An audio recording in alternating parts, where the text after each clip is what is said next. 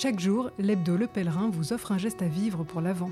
S'arrêter pour écouter un ami, un oiseau, un silence.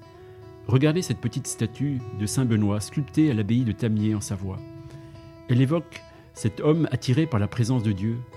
Il comprend sa plus grande requête. Écoute, ô mon fils, et prête l'oreille de ton cœur. Prêtez l'oreille, se rendre attentif à ce qui se passe autour de nous. Chaque jour, trouver le temps pour écouter, comme une main tendue pour soutenir l'oreille et pour apprendre à écouter avec le cœur. Le pèlerin, l'actu à visage humain.